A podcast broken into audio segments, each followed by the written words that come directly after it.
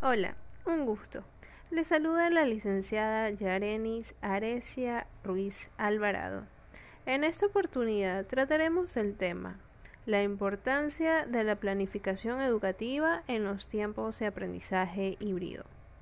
Hablaremos acerca de conceptos, características, importancias, ventajas y desventajas y mucho más en base a la planificación educativa en tiempos de aprendizaje híbrido.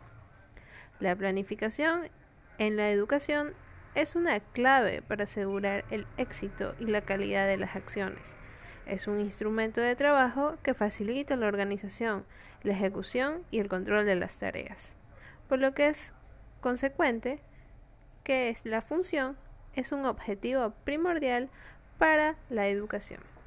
A partir de las características de una nueva escuela y los aspectos que envuelven a la reforma educativa, es importante dar una respuesta a las necesidades de los desarrollos de cada una de los niveles de educación.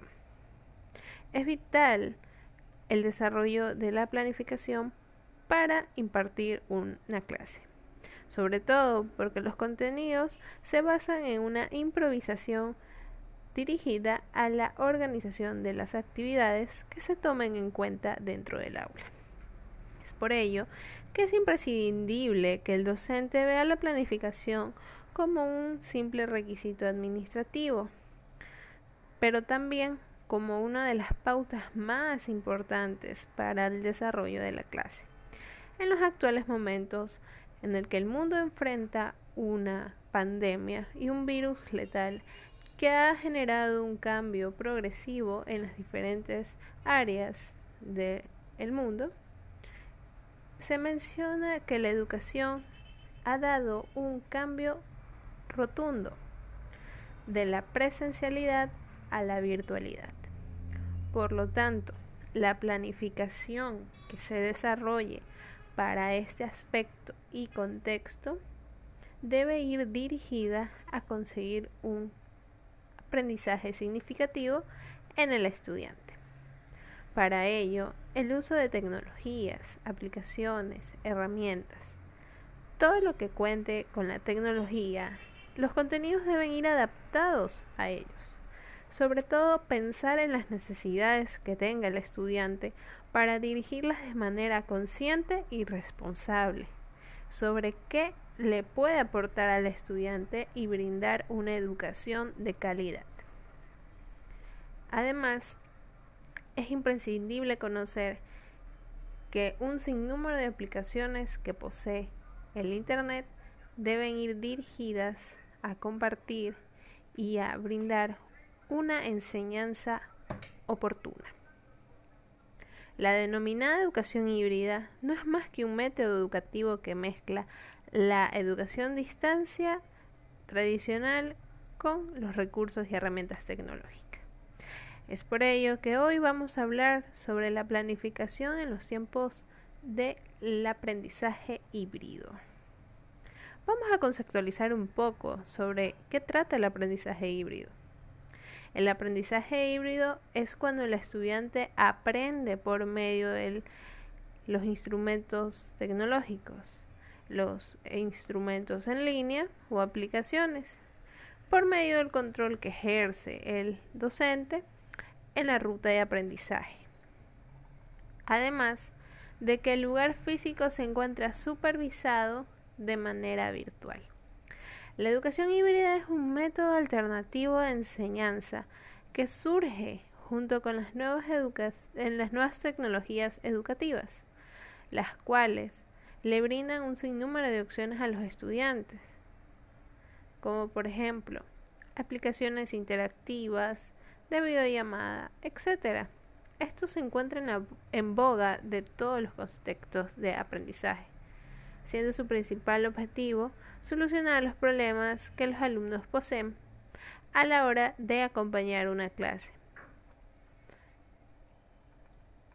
Para continuar con este tema, es importante analizar cada uno de los pasos que la educación ha dado actualmente, desde la adaptación hasta la implementación de tecnologías, el apoyo que deben poseer los docentes con sus estudiantes por medio de las autoridades pertinentes, quienes deben brindar con los elementos necesarios para que ellos puedan trabajar de manera oportuna.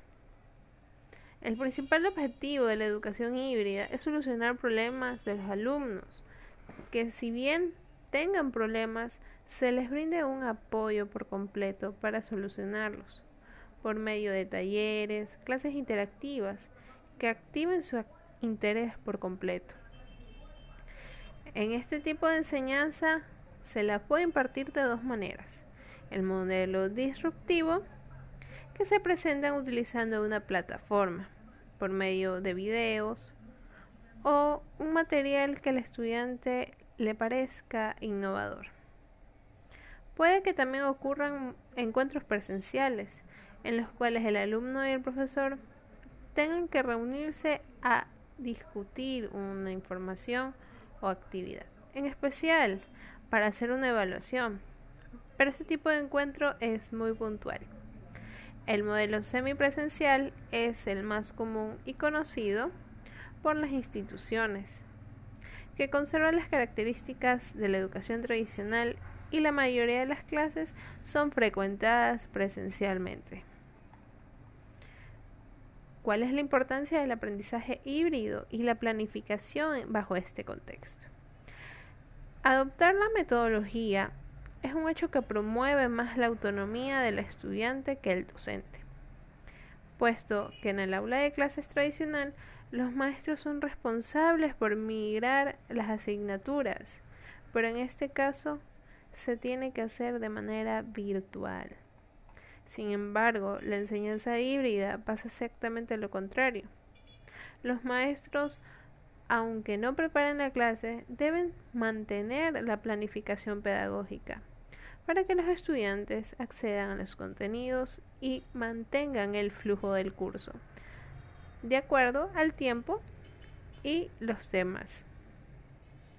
Para comprender esto un poco más, vamos a hablar sobre los antecedentes a nivel internacional, a nivel latinoamericano y a nivel nacional. En nivel internacional encontramos países como Argentina, Argentina utiliza Teams, Office 365 y a partir del 31 de mayo del 2020 se crearon 18.804 usuarios activos en la plataforma. En el caso de Brasil,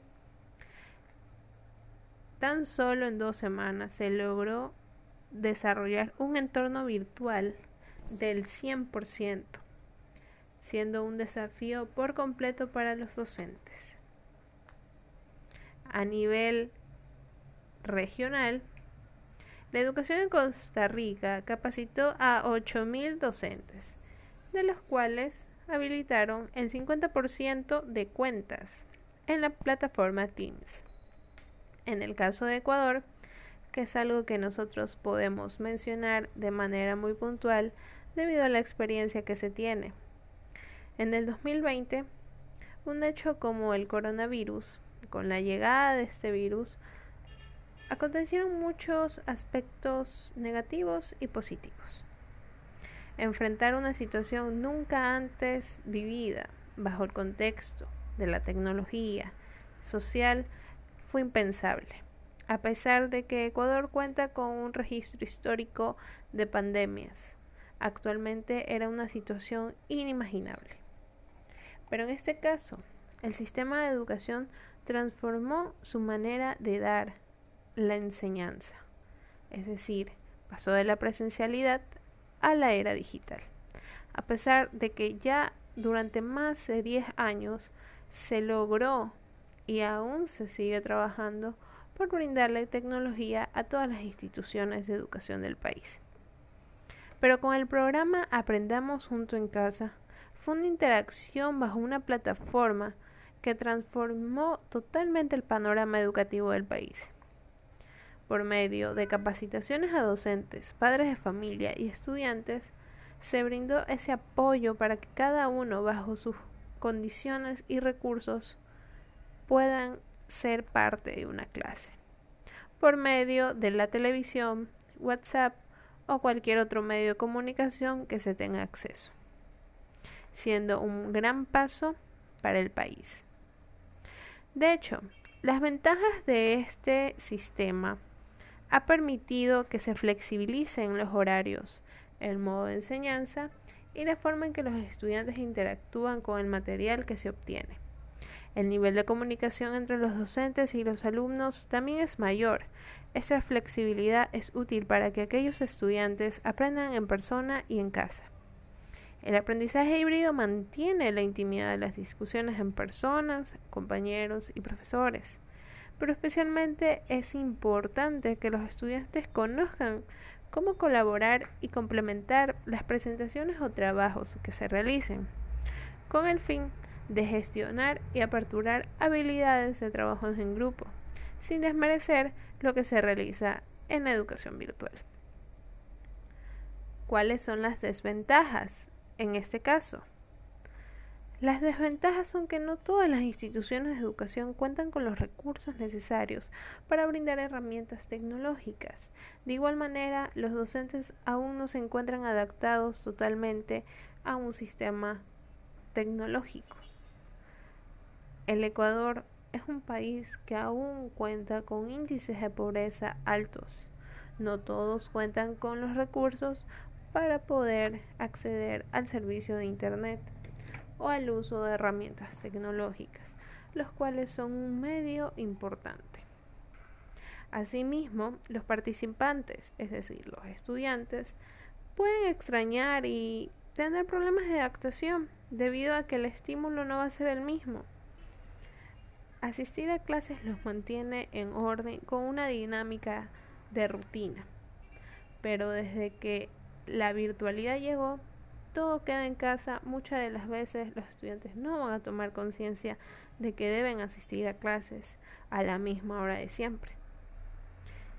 Como se habló hace un momento, el limitado uso de las computadoras y celulares seguirá siendo uno de los mayores problemas y barreras que crea la virtualidad. Hay también estudiantes que se pueden distraer con facilidad de una clase a otra, pero esto debe ser controlado por el padre de familia que de igual manera debe estar capacitado para modificar estos aspectos.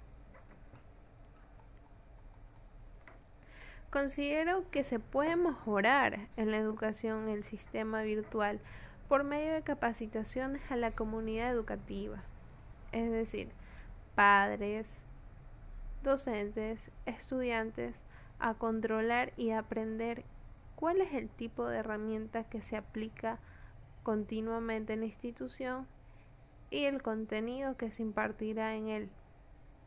Sobre todo porque los tutores o docentes deben brindarle ese apoyo y seguridad al padre de familia o tutor de que sus hijos seguirán obteniendo el mismo nivel de aprendizaje que lo podrían haber hecho en la presencialidad.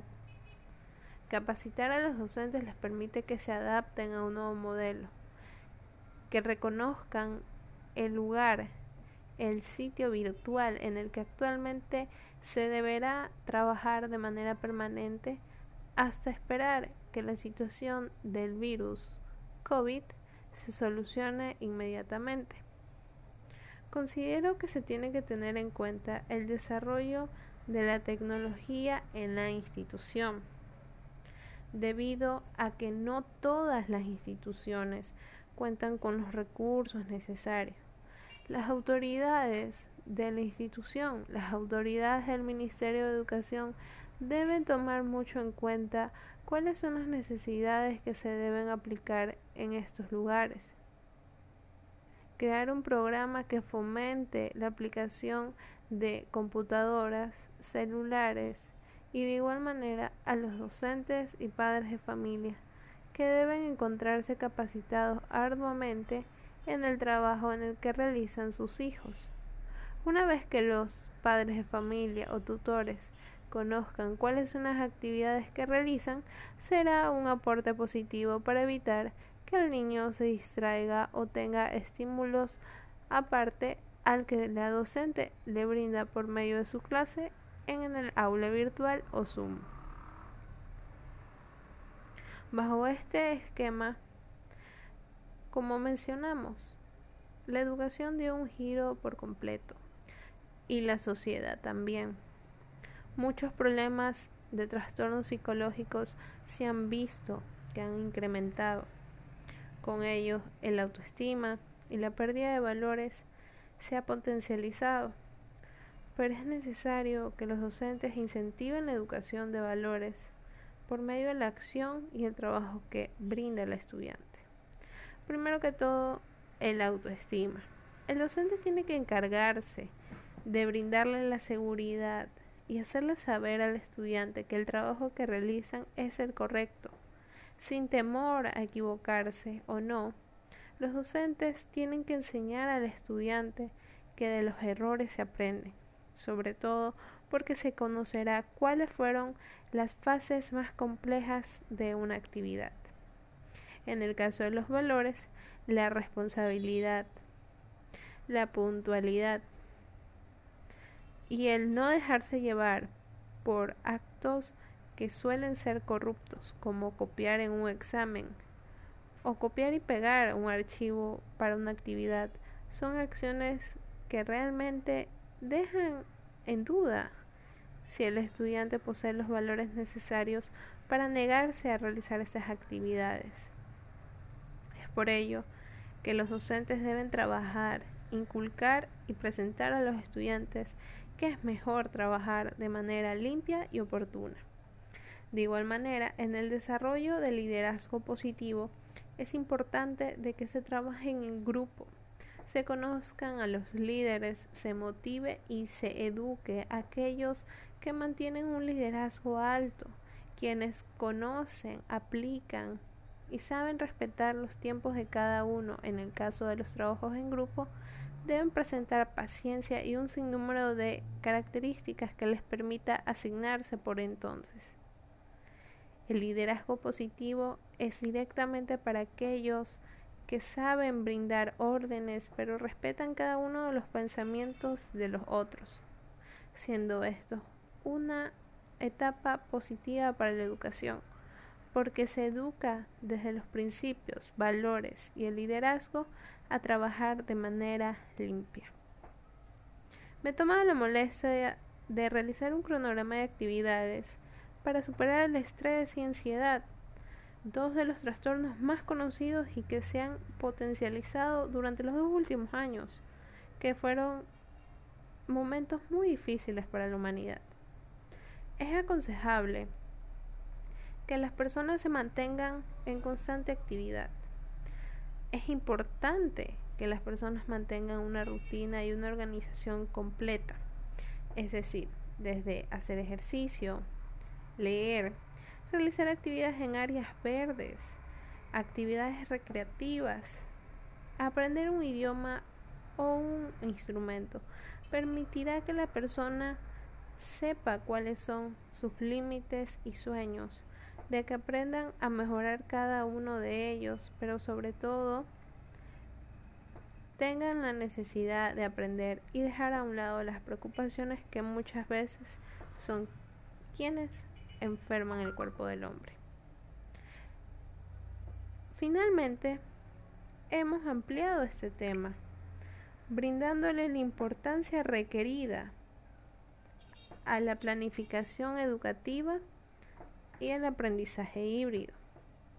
Para cerrar con este podcast, puedo definir de manera personal que la planificación no es más que una prioridad y una necesidad para el maestro, que es quien crea un contenido adecuado con metas, valores y actitudes. Sobre todo, establecen metas que deberán ser puestas ante una misión con los estudiantes. Generar todo este tipo de características debe ser un logro y una actividad permanente para el docente. Por su parte, la denominada educación híbrida no es más que un método educativo que mezcla la educación y la distancia con la tradicional considerando a quienes se ven involucrados en los recursos y herramientas tecnológicas para el cumplimiento de los objetivos que marcan la educación permanente. De lejos está pensar que la educación híbrida es un total fracaso, cuando en realidad es la aplicación de herramientas tecnológicas por el mejoramiento de la educación, pero sobre todo de la calidad que se le brinda al estudiante. Para ello se debe desarrollar una serie de aprendizajes que se tomen en cuenta bajo las características de un modelo no convencional.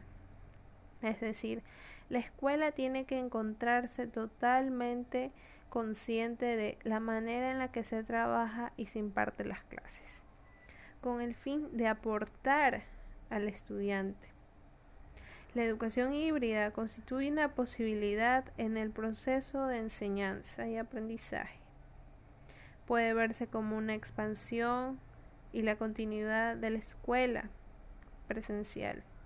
Sin embargo, dicha modalidad se define por la articulación de la enseñanza no presencial, lo que implica la modificación y la adecuación de planes de cursos y recursos que el docente tiene que realizar para integrar ambas modalidades. Lo invito a conocer más del tema y seguir en contacto e investigar sobre estos aspectos tan interesantes en la educación. Gracias por escuchar este podcast y permitirme llegar a usted. Soy la licenciada Yarenis Arecia Ruiz y les agradezco por su tiempo.